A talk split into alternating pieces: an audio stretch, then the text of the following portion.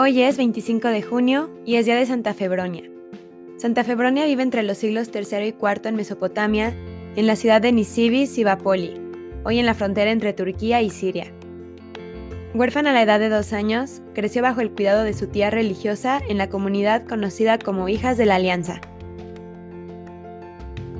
Se consagró totalmente al Señor. Lleva una vida de penitente marcado por la oración y la meditación de las Escrituras, su gran carisma en la enseñanza de la doctrina sagrada atrae a muchos paganos al cristianismo. Durante la décima persecución de los cristianos, convocada por el emperador Diocleciano, la joven es capturada.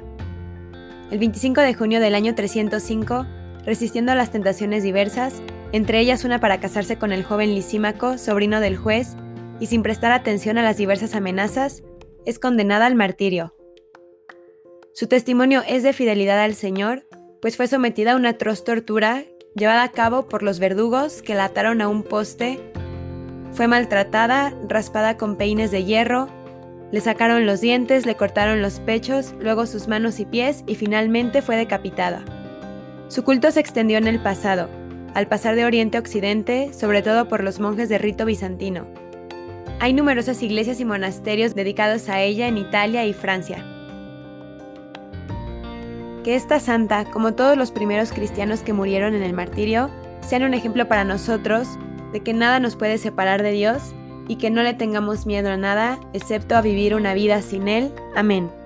Santa Frebonia, ruega por nosotros.